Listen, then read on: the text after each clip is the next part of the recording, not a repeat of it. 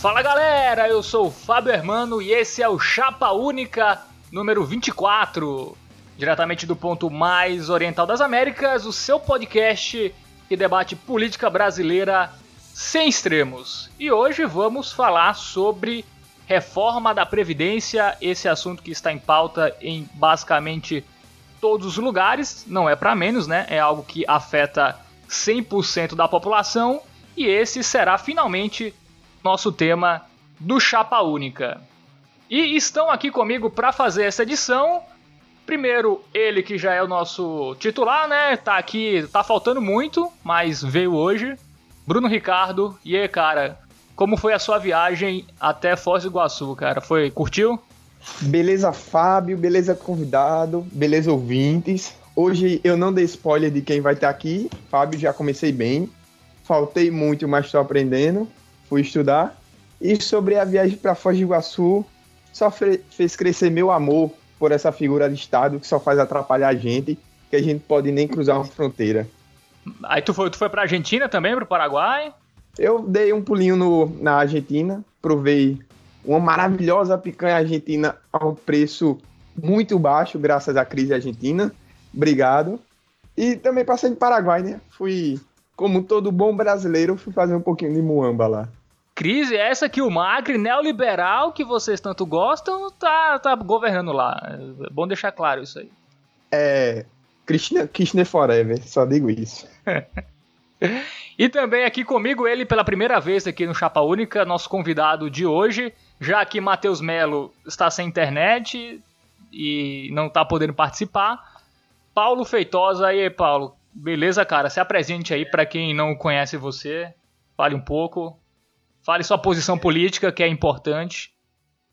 E aí Fábio, e aí Bruno, é, meu nome é, me chama aí Paulo Feitosa, né? Eu sou estudante de computação da, da Universidade Federal de Campina Grande e minha posição política, há alguns meses atrás, eu me definia como liberal, né? Mas eu tá, eu tá, como eu estava tava usando o Tinder na época e eu vi um perfil de uma pessoa e ela, e ela dizia que o, o namorado dela era liberal e eu da, da, da, a partir daquele momento eu achei que liberal era sinônimo de corno e aí hoje eu hoje eu tô me me auto-intitulando agora quase libertário. Eu ainda eu não me intitulo totalmente libertário porque ainda vejo alguns problemas, mas eu, eu acredito que eu estou nessa visão política de libertário.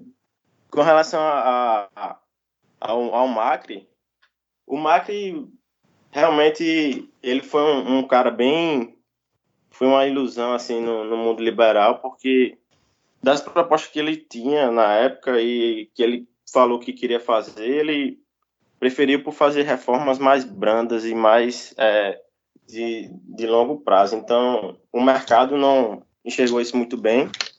E daí estourou, estourou essa crise que a gente tem hoje na Argentina, né? E esse é um aprendizado para o Brasil. É ter coragem de fazer o que tem que ser feito, né? Exatamente. Coisa, Exatamente. inclusive, que já foi feita no Brasil de FHC e também no Brasil de Lula, só que, infelizmente, não precisava pegar tão pesado. Só explica rapidinho aí, Paulo, uma definição rápida de libertário para quem não sabe. Rapaz, o libertário, uma definição, definição muito boa é que a única coisa que ele, de boa que ele espera do Estado é a extinção dele. Basicamente, a, a, a definição curta pode ser essa. Eu posso também fazer um adendo, Fábio? Pode. É, uma excelente definição foi quem fez. Foi o mestre Clint Eastwood, em uma entrevista a Ellen DeGeneres no seu programa no, da televisão americana, que ele diz: basicamente, eu não eu não quero que ninguém se meta na minha vida e eu não vou me meter na vida de ninguém. Exatamente isso também, que é a visão liberal assim para os costumes, né? Então, ouvintes, vocês já perceberam aí, dois liberais aqui, eu vou ter trabalho hoje, mas vamos, vamos em frente. Apresente a essa comissão, é sua obrigação, que estudos, que projeções levaram a esse tipo de entendimento. Eu estou vendo, ministro, que o senhor é tigrão quando é com os aposentados, com os idosos, com os portadores de necessidades. O senhor é tigrão quando é com os agricultores, com os professores, mas é tchutchuca quando mexe com a turma mais privilegiada do nosso país. A sua função, o cargo público que o senhor ocupa, exige uma outra postura. Inclusive, o senhor precisa aqui Olha, pedir aí, desculpa. decoro, presidente? O senhor precisa presidente, pedir desculpa. de- de- de palavra. Garanta a palavra, gente-. Peço respeito. Ministro. Ministro, por favor. Deputado Zeca e ministro Paulo Guedes. Por favor. Por favor. Por favor, deputados. Vamos falar da reforma da Previdência hoje, né? Ela que está no momento na CCJ, teve essa semana, né? Paulo Guedes sendo chamado de tchutchuca de banqueiro é, pelo glorioso Zeca Disseu do, do PT. Tem o Bolsonaro que começou a se reunir com os partidos, né? Para colocar lá para frente. Parecia uma reforma perdida, né? Depois daqueles é, arranca-rabos entre Rodrigo Maia, Bolsonaro, filho de Bolsonaro, Moro e todo mundo, mas aparentemente eles estão se acertando, até porque todo mundo quer que a reforma da Previdência passe, né? O, o Maia quer que a reforma da Previdência passe, então fica naquela briga de egos, né? Quem consegue mais atenção, e aí parece que o, o Bolsonaro, o governo está dando mais atenção ao, ao Congresso e, e aparentemente pode começar a andar, mas o Bolsonaro é tão ruim de negociação e, e tão perdido que talvez a coisa mude em muito pouco tempo. Mas. É, Fábio. Pode falar, Bruno. E é bom acrescentar também, Fábio, que a reforma da Previdência vai passar, mas é muito interessante como ela vai passar. É, a, gente tem que, a gente tem que prestar bem atenção de quem vai liderar a reforma, quem vai conseguir realmente conduzir o processo, porque o governo pretendia fazer a reforma de um jeito. E já, a gente já viu, já teve notícias das primeiras bizarrices que estão sendo adicionadas e estão sendo emendadas, e talvez como a reforma trabalhista, que acabou virando concha de retalhos, se não tiver uma liderança boa para conduzir essa reforma, uma liderança definida também, pode acabar que a gente veja bizarrices, como foi a reforma trabalhista, que mexeu em alguns pontos, tipo, é, grávidas poderiam trabalhar em, em locais insalubres. Isso é uma coisa boa que a gente tem que ficar sempre olhando, e a média de emendas apresentadas para a reforma da Previdência, é, se eu não estou enganado, está em 40 emendas por dia, e inclusive já teve uma emenda querendo que, abre aspas, os privilégios que vão ser atacados já teve uma emenda atacando o ataque ao privilégio dos políticos, mostrando que no Brasil a política não é para amadores nem para quem tem, para quem é desatento. É, essa questão do privilégio a gente vai falar mais um pouco na frente do, do programa, né? É, mas é, falando ainda sobre a questão política, o, o, Paulo Guedes esteve lá, né? Ele meio que quase ninguém defendeu ele na, na CCJ, né? O, ele acabou apanhando da oposição. Ninguém do. Ele brigou com a oposição, eu diria melhor, né? Sim, mas a, a, nem o próprio PSL estava lá meio para defender ele, assim. A, os falantes na, naquela CCJ foram pra, foi praticamente a oposição, né? Então parece que a galera não quer dar muito a cara a tapa e tal. Não sei se é para não se queimar, né? Enfim, defender a reforma da Previdência é bastante impopular. Talvez a galera não esteja indo pro front, mas na hora lá de votar, talvez vo vote a favor. Se bem que é, o voto é aberto, né? A gente vai saber quem votou e quem não votou na, na reforma. Mas é, a gente vê que poucos é, deputados estão aí é, bancando a, a, a, Previdência. Tem lá o Vitor Hugo, né, que é do, de Goiás, e enfim, tem uma galera lá, mas são pouquíssimos, né? E, e também eu é uma coisa interessante, é... Fábio. Não, deixa eu, o nosso convidado é o... falar, Bruno.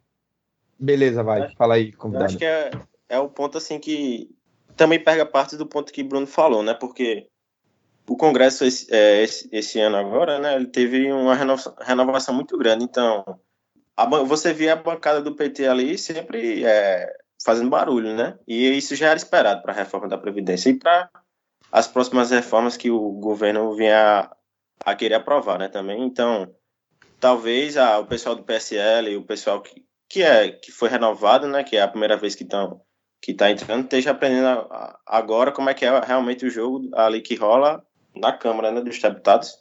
Eu não teria tanta confiança nessa calma e nessa paciência do PSL para dos deputados do PSL para saber como eles devem se comportar. Mas eu acho que é mesmo uma falta de vontade em defender. Eu imagino que eu imagino não, o PSL já se manifestou que vai fechar a favor da reforma da previdência, mas a crítica que a gente já pode tirar é que como vai ser essa reforma? Assim como eu falei da questão de quem vai liderar, também de como as pessoas vão apoiar. Já tiveram vários nomes, para citar, por exemplo, é, deputados de Paraíba, teve Pedro Cunha Lima, que tem uma gestão, uma gestão não, uma atuação marcada por um viés liberal.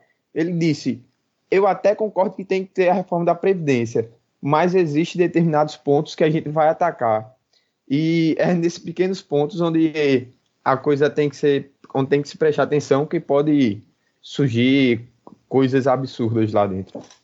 Mas eu vejo é, essa, essa falta de, de defesa do PSL e da reforma, eu acho muito mais como uma, uma verdadeira incapacidade. Porque é até uma piada recorrente que o PSL é o novo sem diploma superior.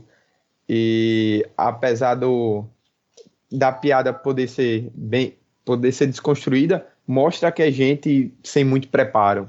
Então, vai, é mais ou menos por aí que está o motivo do PSL estar tá tão perdido.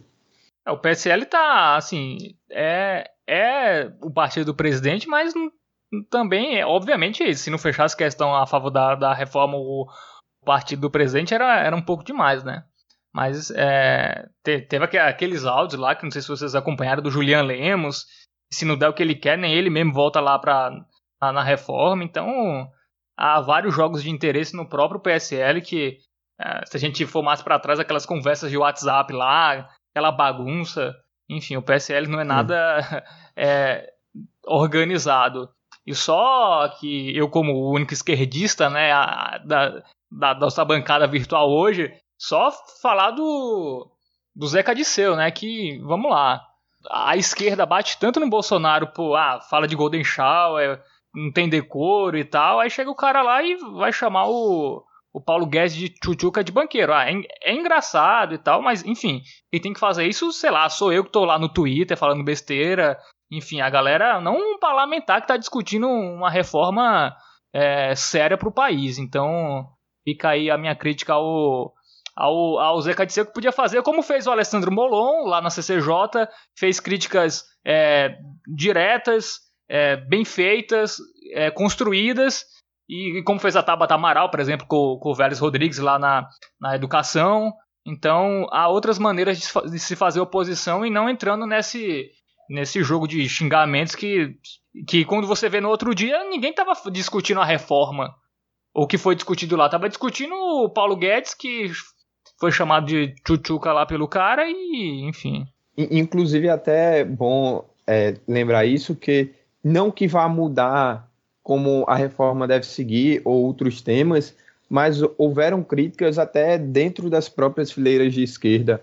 A presidenciável que a gente teve na última eleição, Manuela Dávila, inclusive, foi uma das primeiras a se pronunciar, mostrando é, um discurso machista e contra pautas que são de esquerdas, da esquerda atual, que é a, a pautas identitárias, e acabou, não que vá mudar como as pessoas votem para a Previdência, mas acaba se criando mal-estar dentro da esquerda. Porque, por exemplo, é, o PCO, que apesar de não ter uma representação na Câmara de fato, ele tem uma voz dentro de, de membros de esquerda, ele começou a reclamar de Manuela Dávila de, ter dito que ela é um bolsonarista só porque só porque ela criticou a fala de, de Zeca Disseu. O que mostra mais uma vez que por mais fraco seja o governo Bolsonaro, seus inimigos são tão fracos quanto eles em, em questão de organização. Do ponto de vista assim de quem está acompanhando agora, por exemplo, eu comecei a acompanhar a política há poucos anos e eu acho muito estranho assim a, a forma como as coisas são colocadas no Congresso para discussão, né? Você não, você só consegue ver pessoas, é, os deputados só criticando, é, atacando as pessoas é, pessoalmente assim. O Bruno comentou das emendas, mas você não vê eles discutindo, ah, essa emenda discutindo publicamente. Acho que eu vou criticar esse ponto da reforma e eu acho que vou contribuir para ela, porque a gente não pode fazer dessa maneira aqui. Vamos tentar resolver esse problema que eu estou apontando agora dessa forma. Vamos discutir quais são realmente os problemas de verdade e apontar soluções para eles. Eu acho muito estranho que no Congresso você só tem um jogo político para criticar e atacar as pessoas de forma direta né, e pessoalmente. Sim, é o tipo de oposição que o PT sempre fez e agora que perdeu o poder continua fazendo. E só relembrando aí a questão do Zé Cadiceu, ele é filho do Zé Disseu, né? Começa daí. E, pô, o PT não foi tchutchuca de banqueiro na, no, nos 13 anos? Foi também. Então, é uma crítica que nem vale também por quem está criticando. Então, é o sujo falando do mal lavado. É, é lamentável a, a postura de, do, do, do Zeca Disseu e ainda vi depois, cara. É o, o Lindenberg Farias e a Vanessa Granziottini, eu acho que é lá do, do Amazonas, dançando a música lá, o funk lá, zoando o Paulo Guedes. Ah, vai, vai dormir. Enfim, acho que isso não, não contribui em nada. Mas já tá feito o desabafo aqui. É, vamos, vamos falar, vamos entrar realmente nos nossos tópicos, que a gente não falou nada da nossa pauta ainda. Vamos começar pelo começo. Essa reforma a Previdência é necessária e por quê?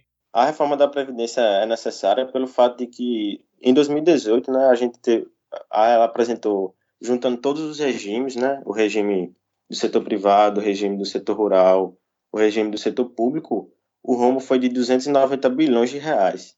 E o crescimento do rombo de, 2000, de 2017 para 2018 foi de 7%. Ou seja, se a gente continuar, se essa, esse modelo atual continuar, vai chegar algum momento em que não vai sobrar dinheiro do, da União para financiar programas sociais como Minha Casa Minha Vida, Bolsa Família, é, ciência, é, ciência e tecnologia, ou o governo vai ter que aumentar a dívida, né? A, a dívida externa vai ter que começar a pegar dinheiro emprestado de banco para fi, financiar esse rombo, né? Que só tende a crescer ao longo dos anos. Então, a, a, esse modelo atual de previdência é uma bomba relógio, né? É. E tem que lembrar que é, não é só para programas sociais, mas basicamente o governo vai ter que existir só para pagar a previdência. E primeiro, se a gente pega dívida e não paga, a gente não vai ter ninguém para emprestar mais para a gente no futuro. E se a dívida crescer muito, as pessoas não, é mesmo que o Brasil continue pagando bem, as pessoas não vão ter confiança. Que como é que você vai emprestar dinheiro para um cara que não está pedindo porque não tem e a dívida dele só vai crescer no futuro? E o governo sem ter como gerir, ele basicamente quebra, para de funcionar.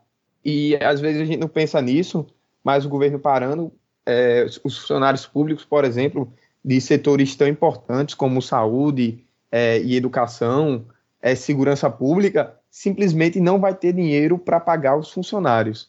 Então, se a gente for pensar até nessas camadas mais simples, nesses trabalhadores é, mais fundamentais à condução desse país, o que vai acontecer? A gente não vai ter dinheiro para pagar e eles não vão poder trabalhar, porque eles precisam se alimentar. Eles basicamente precisam do dinheiro para se alimentar, para sobreviver. Então, a dívida tem que ser controlada. Não é, não é questão que, tipo, a gente tem que guardar dinheiro para pagar os banqueiros. A gente pode não pagar os banqueiros, mas e como vai pagar os funcionários públicos que conduzem é, o Estado? Calma, Bruno, você enterrou. Calma, não vai deixar de pagar nada. Quero ver se ele vai deixar de pagar o exército. Não vai sobrar dinheiro para o exército que proporcionalmente quem, quem dá muita quem dá muito déficit é, é, os militares. O exército, eu não sei, Fábio, mas o fisco com certeza vai ser o último a receber. Pois é, na verdade a gente tem dados sobre, sobre a, a, a porcentagem que cada regime contribui para o rombo, né, que teve em 2018. Do, dos 290 bilhões de rombo que a Previdência, que o INSS apresentou em 2018, 81 bilhões é, é da Previdência Urbana, 113 é da Rural e 95 é do funcionalismo público, né?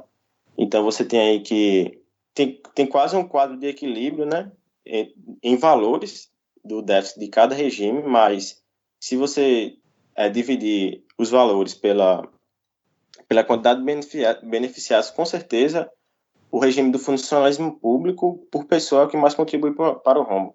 Não, mas vocês estão pegando é, quais vocês estão diminuindo o que com o que? É, o que tem que ser pago pela Previdência com o INSS, é isso? Ou vocês estão pegando tudo que é da Seguridade Social? COFINS, PISPAZEP, é, contribuições rurais. Porque se você pegar toda, todos esses impostos da Seguridade Social, tipo, dá, dá um rombo que, que não é tão grande assim, não, não, não dá essa conta. Tanto que o que se pega da, da, da Seguridade Social tem algo chamado que é desvinculação da receita da União. Que 30% do, do orçamento, por exemplo, da Seguridade Social, do total dele, ele pode ser remanejado para pagar outras coisas que na prática é para pagar a dívida pública. Se acontece essa desvinculação e você tira dinheiro da Seguridade Social para outras coisas, como tem esse rombo? Eu, acho que essa conta aí é mais a conta do de quem financia para quem recebe e não leva em consideração as outras os outros impostos que estão na, na Seguridade Social. Por isso que muita gente fala que não tem como você fazer uma reforma da, da Previdência é, ao mesmo tempo que você não faz uma reforma tributária. Porque o que está o que tá, é, também relacionado a isso é, é, é, é esses outros impostos. Entendeu? É, é essa sua pergunta é interessante, Fábio, que aí a gente entra na questão da matemática contábil. Se a gente for pegar toda a estrutura da Seguridade Social é, entre entradas e despesas, realmente, na verdade, é, tecnicamente não existe déficit, mas existe uma diferença entre as ações é, da Seguridade Social. A gente tem a divisão da Previdência Social, a previsão do, é, é da. Eu não estou é, lembrando exatamente o nome, mas é, da assistência social, Previdência, assistência e, e a outra ação que é a que envolve saúde. Peço perdão que eu não estou lembrando o nome exato agora. Inclusive, é, é matéria de, é matéria de prova da semana que vem, é bom eu começar a lembrar. São, são, três, ações, são três ações dentro do, do sistema, desse sistema de, de assistência social. É, a Previdência é só uma parte delas, e é, quando a gente fala em déficit da Previdência, é esse setor específico onde tem um déficit. déficit. Se é, existe o, o, o que é arrecadado para ser é, gerido pelo, por, por, esse macrosistema, mas ele é muito preso. E essa desvinculação de receitas ocorre porque muitas coisas são. Eles só podem ser direcionadas em determinados fatores. Por exemplo, a, a, parte do que é arrecadado com a loteria federal, ele é destinado especificamente para a saúde, mas para a saúde, entre aspas, sobra dinheiro e ele está preso. E é nesse ponto, por exemplo, que entra a desvinculação de receitas para se gastar com, com outros, outras necessidades do governo. Mas, em compensação, na ação específica da Previdência Social, é, o que entra é muito menor do que sai. Então, geralmente, quando as pessoas criticam que não existe déficit é, no, sistema, no sistema de defesa social, nesse grande sistema, é porque ele está tá fazendo essa manobra contábil de pegar tudo como só. Mas dentro de, desse grande sistema, existem três sistemas menores. E um desses sistemas, que é a Previdência Social, ele tem um rombo por ele mesmo, ele precisa ser sustentado por, por outras fontes de receitas e esse rombo só está aumentando. É, a tendência com o envelhecimento da população e a menor taxa de natalidade é que tenha menos gente pagando e mais gente recebendo. Aí ele vai começar a entrar nesse, nesses, outros, nesses outros sistemas, primeiro da saúde e depois da assistência social básica, e depois vai ter um momento que vai ser tão grande que ele vai comer no sistema atual, que as despesas vão englobar todo esse sistema e vai ter que entrar também em outros gastos públicos fora desse sistema de defesa social. Vai ter que entrar em dinheiro que é usado para investimento, dinheiro que é usado para saúde, que não, que não faz parte do mesmo, do mesmo sistema de defesa social, entende? É porque tem um setor que é deficitário e esse Exatamente. setor começa a, a invadir a tendência é que ele precise de mais dinheiro e comece a invadir os outros. Exatamente. O que, resumindo o que Bruno quis, quis colocar, o ponto de vista dele é que, é, do ponto de vista contábil, a, as despesas que hoje a gente tem com a Previdência, elas crescem mais rápido do que a arrecadação. A diferença do, do dado de 2008 é que as despesas crescem, crescem 3% a mais do que a arrecadação. Ou seja, então, se você, ao longo dos anos você for fazendo a matemática financeira, você vai achar exatamente o ponto em que, mesmo é, é, incorporando os impostos de seguridade social na previdência, nesse modelo atual de previdência, vai chegar em algum momento em que você vai começar a ter déficit nova, novamente.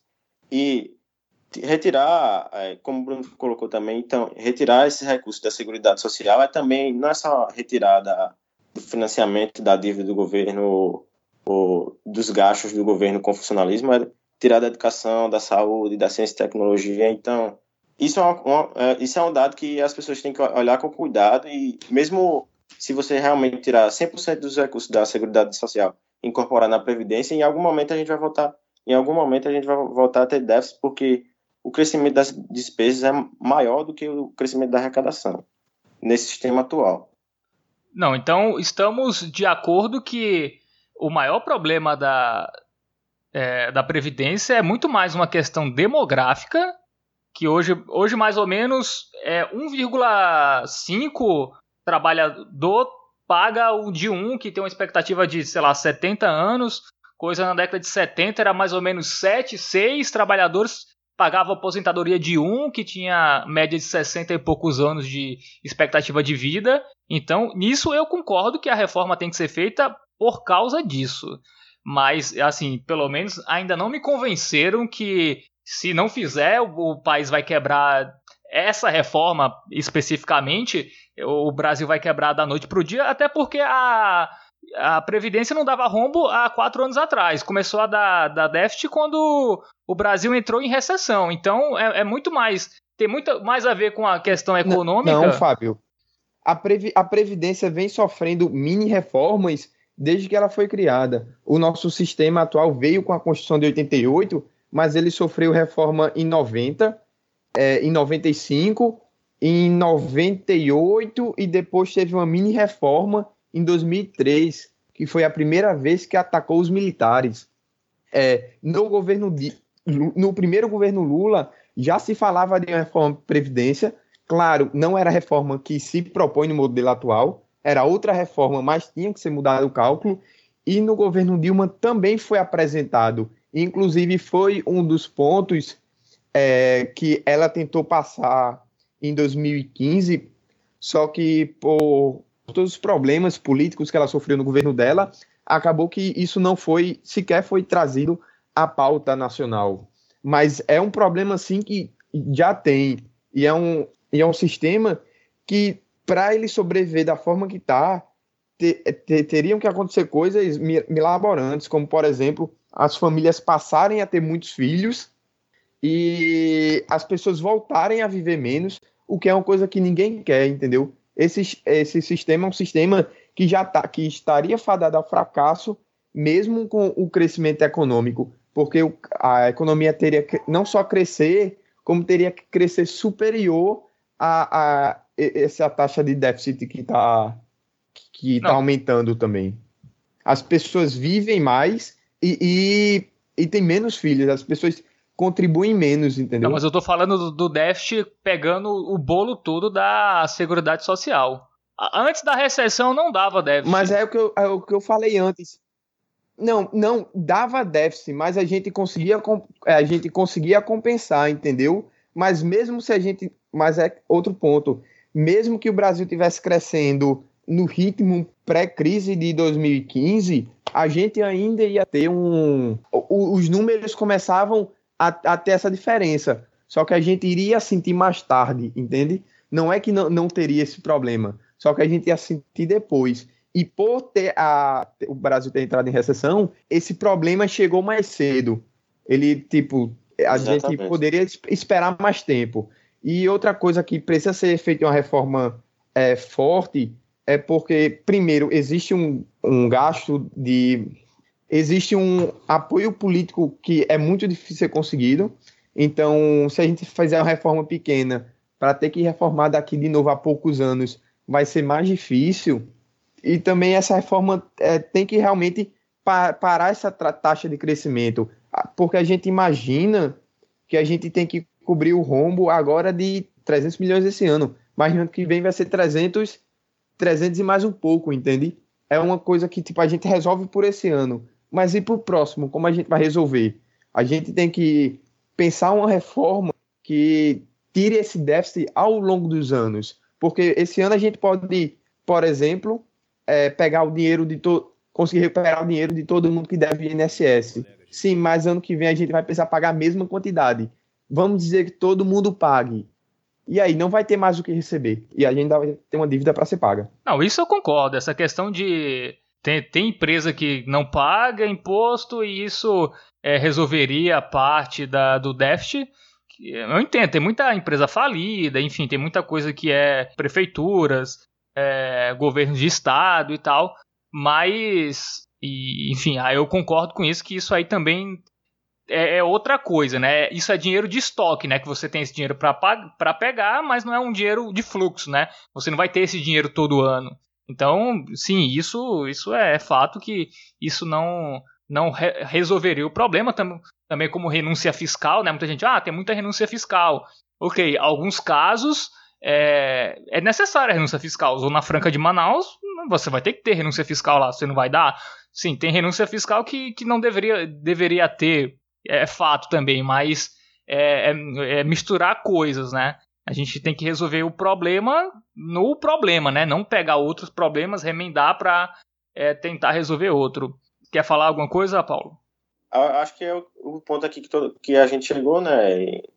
todo mundo concorda que esse sistema atual, mesmo fazendo a comparação da Seguridade Social, ele, ele, tá, ele já está com um carinho de falir, né, esse sistema, esse atual modelo. Sim, é o modelo, acho que todos nós, eu concordo que o modelo tem que ser mudado, mas não sei se é esse modelo proposto pelo Bolsonaro, que quer dar BPC de 400 reais, militares é, não, não, entram muito é, no, no jogo, ataca os privilégios lá de uma, de uma certa caça, mas é, é quanto a economia dessa galera? Porque você não está acabando com o cotão, com o auxílio moradia, enfim. Qual é a, qual é a economia no, no 1 trilhão? Qual é a economia da, dos privilégios que eles estão atacando? Porque eu estava vendo, é, enfim, eu estava vendo uma reportagem que é, da economia, 88% desse 1 trilhão é, seria em cima basicamente de pessoas que recebem até R$ 2.200. Então, o resto seriam da, da galera mais privilegiada. Então, é, essa, essa economia seria mais em todo mundo, enfim, na, no cidadão comum. E não seria a economia no, na galera mais privilegiada. Então, é, eu acho que essa reforma tem várias aberrações. A questão da aumentar a idade para a mulher rural e aumentar de 15 para 20 anos contribuição. É, enfim, eu acho que essa reforma, do jeito que, que está posta aí, eu, eu não sei se ela vai resolver a, a questão. Até porque ela vai chegar de uma forma bem remendada. É, e, enfim, aí tem o que?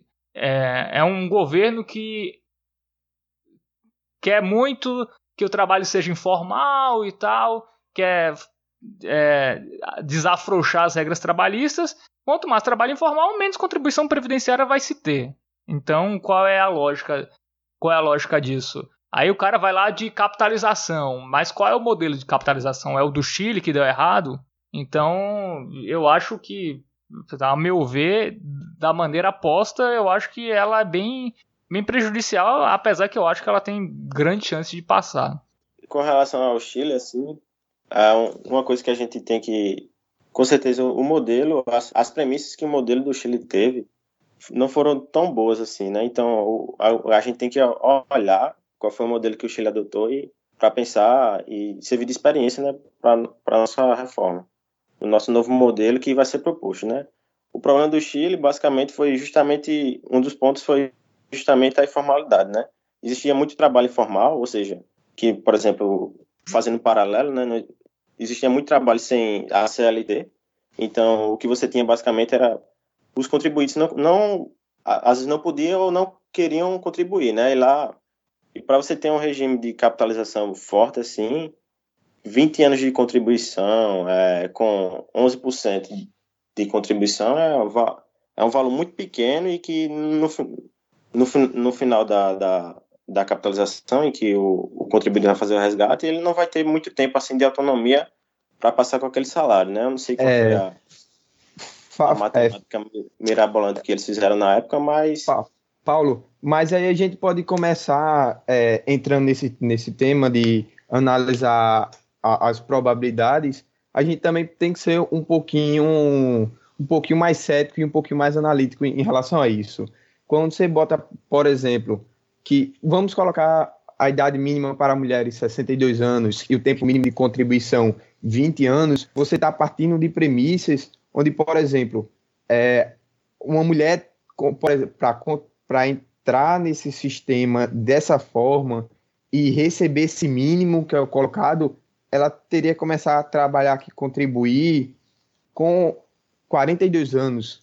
Então, para você, até mesmo para você chegar a esses números, você tem que forçar muito a barra. Quem é quem é a pessoa hoje que vai para o mercado de trabalho é aos 40, trabalho formal, é claro, aos 42 anos de idade. Normalmente as pessoas começam a, a trabalhar com carteira assinada, é, se não fez uma faculdade aos 20 anos, em média, se fez uma faculdade, a gente vai de 25, mais ou menos, 28 anos, é, a pessoa vai ter mais tempo para contribuir para chegar nessa idade mínima. A gente está pegando. É, quando vai se falar sobre esses cálculos, a gente pega situações muito extremas e que não condiz com a realidade. Hoje, se você for terminar um doutorado, por exemplo, você entrou na faculdade, já embalou um mestrado, um doutorado, primeiro você vai ter condições financeiras para se bancar durante todo esse tempo, ou então você vai ter que fazer um, você vai ter que fazer malabarismo.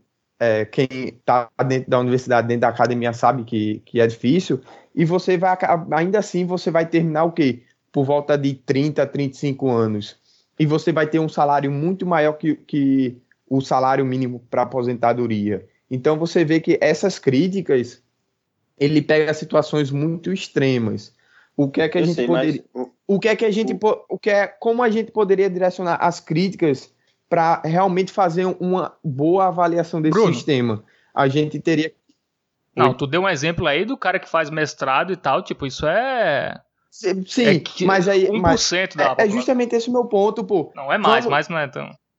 Então, tô, é, exatamente. O ponto que eu queria tocar. O cara, verdade, que faz, Bruno. o cara que faz doutorado, ele vai começar a trabalhar com 35, ele não vai começar a trabalhar com 45 aí já tem 10 anos aí que ele vai contribuir. Já não é esse cálculo mínimo que estão fazendo, entendeu? É que a crítica, na ânsia de pegar a situação extrema e mostrar como a reforma é ruim, não se está fazendo a crítica certa. Quem é que vai começar a trabalhar com é, 42 anos de carteira assinada é, para se aposentar com 60, ganhando um salário mínimo? Quem ganha um salário mínimo começa a trabalhar com 18, com 20 anos. É esse o ponto que eu estou colocando é pegar uma situação extrema que não acontece na vida real para fazer a crítica.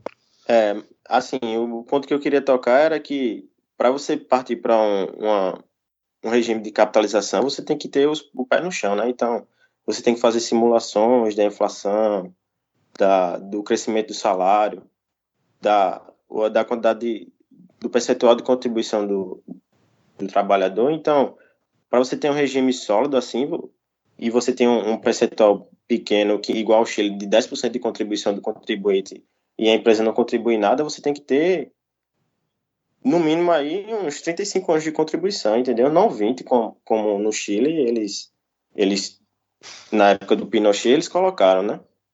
Sim, mas também a gente também está pegando um excelente... Eita, perdão, Fábio. E falando Fábio, com relação não, Paulo, continua a, a esse paralelo aí da, de uma pessoa que ganha salário mínimo começar a trabalhar com 42, a gente vai começar, pode começar a ver caso a, a, a economia do Brasil volte a gerar empregos formais, né? Porque hoje a gente tem muita gente na informalidade e caso essas pessoas passem para o mercado formal, já existe gente também que nunca trabalhou no mercado formal e quando ela passar, ela vai começar já na idade avançada, 30, 35, 40, entendeu? tem que levar em consideração isso também. Sim, outro ponto é o, o regime chileno, por exemplo, não é o único regime de capitalização previdenciário que tem no mundo. A gente tem é, exemplos em vários países, países europeus, por exemplo. É, Para citar de cabeça um que eu conheço por cima, é, a Suíça é um sistema de capitalização, o sistema dos países nórdicos é o sistema de capitalização. A gente também não precisa pegar um, um caso específico do Chile. A gente pode ver outros exemplos e ver outras opções de capitalização que funcionam melhor. A gente pega o, o Chile, por exemplo, por causa da referência da Escola Econômica de Chicago, que aqui influencia Paulo Guedes, ele tem um doutorado na Escola de Chicago e é o mesmo grupo que fez a, as reformas econômicas no Chile nos anos 80, mas o que eu estou querendo colocar é que a discussão está em temas muito rasos e, e pegando exemplos que são impraticáveis na vida real. Agora, por, uma, uma crítica que você fez muito boa agora, por exemplo, é que uma pessoa que trabalha na informalidade, ela pode até trabalhar cedo, mas ela não vai conseguir contribuir cedo, ela só vai contribuir posteriormente, já vai entrar no mercado formal mais tarde. Por exemplo, isso é um exemplo de, de, de crítica bem feita, mas é um exemplo muito caso a caso. Mas o nosso debate tem que ficar nesse ponto nessas críticas bem pensadas, Paulo. E, e é isso, isso é a primeira coisa que eu venho falando e o que eu queria falar, deixar registrado. Não, sobre a questão da, da capitalização, eu, faz sentido. É, eu acho que só Argentina e Venezuela são os únicos países da América do Sul que tem a única. só tem o regime de repartição.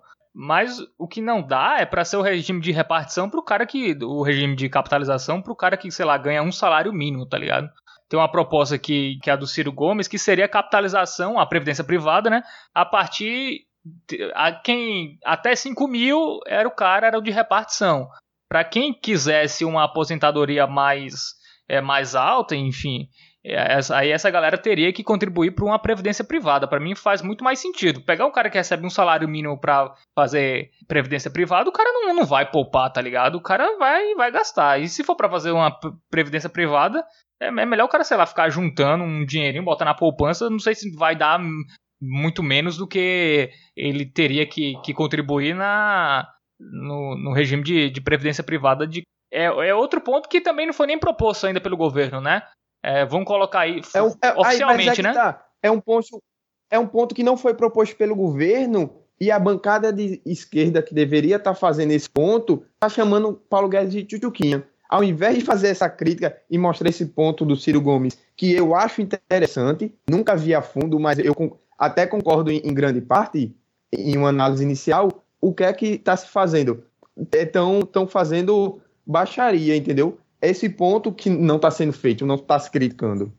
Na verdade, é assim, é possível, né? Um, um, um regime de capitalização com a, os mesmos parâmetros parecidos com essa reforma que o, que o governo está propondo. Só que o valor da o, a porcentagem de contribuição teria que aumentar. E a gente pode discutir se esse, essa porcentagem de contribuição ela viria do trabalhador ou se ela viria da, da empresa, pelo INSS patronal, pela, pelo próprio imposto de seguridade social, para uma pessoa que recebe, que é assalariada, né, que recebe ali o salário mínimo ou, ou, algo perto disso. Então, com algumas simulações e... que eu fiz, eu acho que um valor de 15, 20% já é um valor suficiente para se tem um regime sólido para uma pessoa que recebe um salário mínimo atualmente e hoje.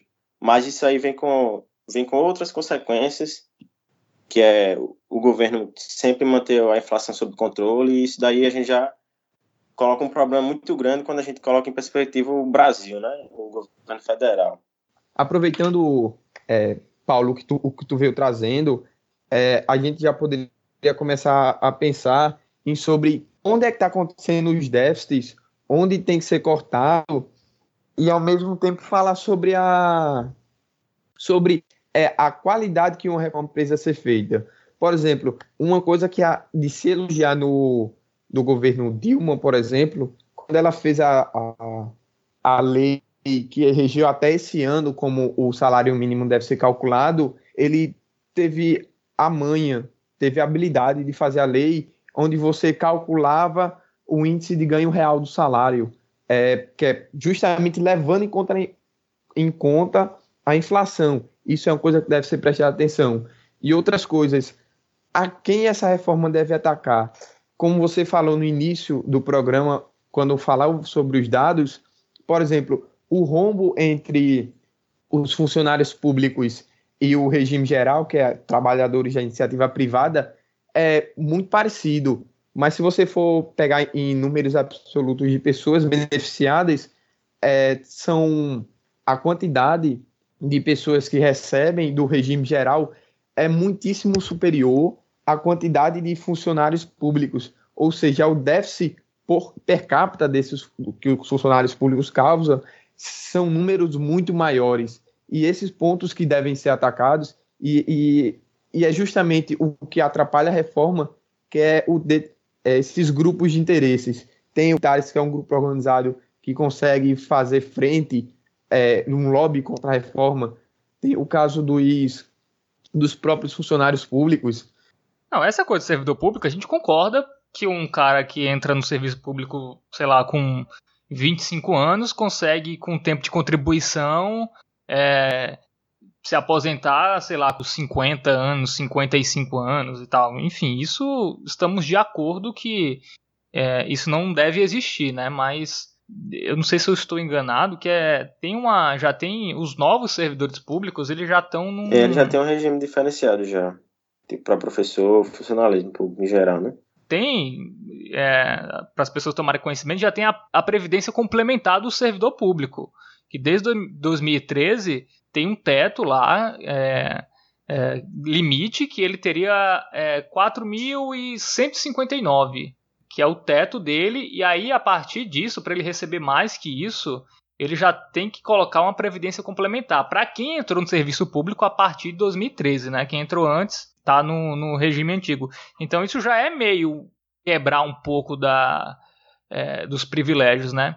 E tem até uma discussão que que eu estava ouvindo num, em outro podcast, que era o Furo de Teresina, que eles estavam dizendo que querem deixar de fora também os servidores públicos estaduais e municipais, é, porque a lógica é mais ou menos o seguinte: é, os deputados federais eles não querem se queimar tanto é, com os servidores municipais e estaduais, porque pela lógica eles, eles fazem todo o trabalho sujo lá na Câmara Federal e os deputados estaduais e os vereadores ficam de boa. Aí chega na próxima eleição, os deputados estaduais vão meter o pau na Previdência, que o cara votou a favor e tal, e os deputados estaduais vão tomar o, o lugar desses deputados federais que votaram a favor. Então tem até já uma conversa de deixar de fora os servidores municipais e estaduais.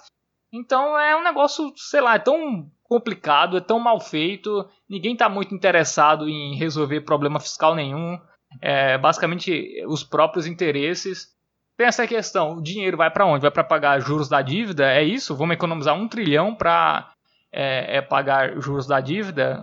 Enfim, é, com o país, se o país não crescer, cara, pode fazer a previdência que for, não vai adiantar nada, vai, vai adiantar zero, entendeu? E tem outras aberrações, né? Que é a questão do, do BPC 400 reais para um idoso miserável, que um salário mínimo para ele já não é uma ajuda é, tão grande, porque idoso tem remédio e tal, tem um monte de coisa, mas ajuda o cara não, não, não ser miserável. Eu tava vendo um dado que basicamente só 10% dos idosos estão estão abaixo da linha da pobreza comparado com outras faixas etárias. Os idosos são os que o, o Brasil consegue mais é, tirar dessa, dessa faixa de, de miséria. E, e muito pelo, pelo, por esse salário mínimo que eles recebem. Então, enfim, colocar 400 reais, isso é uma aberração. Até ouvi o Paulo Guedes falando que seria. Os caras já meio botaram isso para negociar, sabe? Porque é para ter barganha. É, enfim, a gente botou isso porque a gente sabe que a gente vai precisar negociar alguns pontos. Exatamente. A gente negocia esse, volta com salário mínimo e tal. É o custo político, né, que o pessoal chama. É, essa reforma tem que ser pragmática, né? Ah, uma, uma, até uma fala boa do, do, do Paulo Guedes é que, tipo, se ele, ele falando que se fosse há 20 anos atrás, ele, ele seria louco o suficiente para é, mandar uma reforma que iria, em seis meses, virar o, o Brasil de, de cabeça para baixo, né? Então, eu, ele, o que eles estão tentando fazer é, é ser uma reforma paradigmática, né? Que você tem que olhar para o cara que recebe o salário mínimo, que é assalariado, e, e saber que você vai ter uma reforma consistente que vai garantir esse cara a, a uma dignidade mínima de, de, de, de, vida, né? Sim, é exatamente isso, né? É, essa reforma tá aí, muito polêmica, né? Como qualquer reforma da Previdência seria. É, o fato é que todo mundo ia fazer, se o Haddad ganhasse, ele ia fazer uma reforma da Previdência, o Ciro ia fazer uma reforma da Previdência. Eu acho que todos nós concordamos que ela é necessária. Eu, diferentemente de, de Paulo e, e Bruno, eu já acho que esse negócio de que vai quebrar em curto prazo, não vai pagar ninguém e tal, enfim, eu já tô meio cético em relação a isso. O que ela tem que ser feita logo tem que ser feita, muito mais pela questão demográfica, mas enfim, a gente vai continuar debatendo esse assunto aí quando ele ficar mais perto de ser votado e tal. Também vamos estudar mais, né? Porque enfim, a gente comentou aqui nossas opiniões, ninguém é especialista em nada. O Chapa Única são três universitários conversando sobre política. Enfim, a gente obviamente acompanha as coisas, dá uma lida, mas enfim, não leve nada que a gente falou aqui como coisas para a vida. Pesquise, tenha a sua opinião, enfim. Aqui só é um bate-papo que a gente tem aqui a cada 15 dias agora para discutir os temas que a gente acha, acha interessante. Vamos para as considerações finais. Bruno Ricardo, quer falar alguma coisa, Bruno? Primeiramente, eu quero dizer, São Pedro, pelo amor de Deus, choveu tanto, parou, volta a chover um pouquinho, que eu passei mal nesse programa. Mas sobre o assunto, eu acho que, é, como tudo no governo Bolsonaro, infelizmente, a gente só consegue analisar depois que está feito, que antes de sair é uma grande confusão. Mas eu queria é, falar é, para os nossos ouvintes, é, primeiramente, tentarem se informar e ter um olhar um pouco mais crítico sobre isso e dizer que a, a participação é, política, seja através de redes sociais, seja se você tem algum contato com alguma pessoa de relevância, é você, e, e pelo menos em questões tão sensíveis, é você que desperte seu, seu senso crítico e que você tem interesse de procurar, de fazer contato com alguém que às vezes até tem contato ou se manifestar no Twitter para mostrar que as pessoas têm voz e oferecer coisas realmente interessantes. Eu vou até citar um caso agora, por exemplo, o nosso amigo Fábio, ele teve um, um Twitter dele bem recente so, é, falando sobre política que teve até uma certa relevância. Parabéns, Fábio. Foi muito massa que você 9 falou. 9 mil likes, hein, galera? 9 mil é, likes. Estou muito famoso mil... no Twitter. Pessoas me param na rua. Aí já. Sim. É, mas sim, mas essa, essas pequenas participações de gente também é importante para a gente mostrar a nossa voz. E minhas considerações finais hoje é muito mais fazer uma chamada e que as pessoas sejam um pouco mais participativas politicamente, porque isso é muito importante numa democracia. Se informem minimamente. Eu sei que é complicado, né? Todo mundo que vai pegar as 63 páginas da PEC 06 2019, que é da reforma da Previdência, e vai ler tudo, mas tente entender, enfim, tem vários canais no YouTube que fazem coisas legais e tal. Pelo menos aqui, do meu gosto, né? Acho que tem o Eduardo Moreira, que é um economista, tem posições interessantes. Enfim, tem o Paulo Giraldelli também, que é um filósofo. Enfim, pro meu pensamento, são pessoas que merecem ser ouvidas. Enfim, Bruno tem a galera que ele gosta e tal, a galera do MBL, né, Bruno? Nando Moura. E, e, e, indica aí seus youtubers pra galera. Agora você me ofendeu pesadamente, mas. Mas já, já, que a gente, já que tu fez esse chamado, eu gostaria de indicar. Eu não indico nem o canal da pessoa, você vai se quiser, mas tem uma pessoa que eu gosto de acompanhar, que é o Rafael Lima. É, que grande Rafa, grande Rafa. Tem, tem um canal de. Tem um canal sobre libertarianismo. Essa semana ele deu entrevista em, em, no canal de Rafinha Baixos, no programa Mais que Oito Minutos, e foi muito interessante para fazer a introdução sobre o tema. Ele vai estar tá aqui na Paraíba, para quem é daqui da nossa terra, para dar duas palestras, uma para o é, SFL e outra para o simpósio do Clube Farol da Liberdade, se alguém tiver interesse. E é isso, se informem e de preferência de, de pessoas que têm pensamentos antagônicos. Veja uma pessoa que é a favor, veja uma pessoa que é contra, que esse embate também é muito interessante para construir um bom argumento. Eu concordo com o que o Bruno colocou e, ainda mais adicionaria uma coisa, que é acho que as pessoas deveriam estar enxergando o que é que está acontecendo é, na Câmara dos Deputados, né? Você vê um, a, a, Câmara deve, deveria ser um, um, um, local em que as pessoas vão discutir e vão achar soluções para os problemas do, do, Brasil, né? E o que você vê ali é só o pessoal querendo lacrar, o pessoal querendo Omitar. outra pessoa e você não, não vê, você só vê problematização, você não vê propostas de solução. Isso é um problema muito grande e eu acho que as pessoas em geral deviam, deveriam estar enxergando isso e vendo, caramba, eu votei nesse cara, ele está fazendo esse papelão, né? Eu acho que eu deveria repensar meu voto para votar numa pessoa em que ela não só problematize, mas também dê sugestões de solução para os problemas. Porque o, o, pior de tudo é isso, né? A, a gente ficar brigando, brigando, é, ter, desrespeitando o outro, sem apresentar solução, acaba é, não enxergando todas as possibilidades de soluções que a gente pode ter e acaba tendo uma reforma que não vai ser boa para ninguém, sabe? Isso é bem complicado. Pois é, Paulo, falou bonito aí. Valeu por ter aceitado o nosso convite aqui, ter participado do, do Chapa Única. Enfim, grande abraço. Valeu, Paulo. Obrigadão também, Fábio. Obrigado, Bruno. Abraço para vocês. Valeu. Falou. Pois é, falou, Bruno. Falou, Fábio. Falou, ouvintes. Estamos aí. Acompanhe a gente na rede social. Acompanhe Fábio também no Twitter. Fábio tem excelentes twitters. É arroba Fabermano no Twitter. Segue lá, não, segue também do programa, né? Que é arroba Chaponicast. É, a gente fica dando atualização do programa para você não perder e tal. É, a gente sempre posta lá, Chaponicast. Facebook a gente não usa mais, eu toquei o foda-se pro, Facebook, Instagram a gente não tem e nunca vai ter. É, então só tem o Twitter, arroba Chaponicast, você pode interagir, falar, corrigir a gente se a gente deu alguma informação errada aqui, é, pode elogiar, falar mal, enfim. Pode ir lá, arroba Chaponicast, para vocês falarem o que vocês quiserem. E quem ouve no Castbox FM pode comentar também aí na, na seção de comentários que a gente a gente lê e eu esqueci até de ler, rapaz, uma interação do último programa que a gente falou sobre o Temer preso e, aquela treta lá do governo e o Maia. A gente teve a interação do glorioso Augusto Mena Barreto, que é de Curitiba, veja só. Ele falou: Não suporto o Temer, acho o golpista corrupto e foi um dos piores presidentes do Brasil. Porém, essa prisão foi mais um circo da Lava Jato.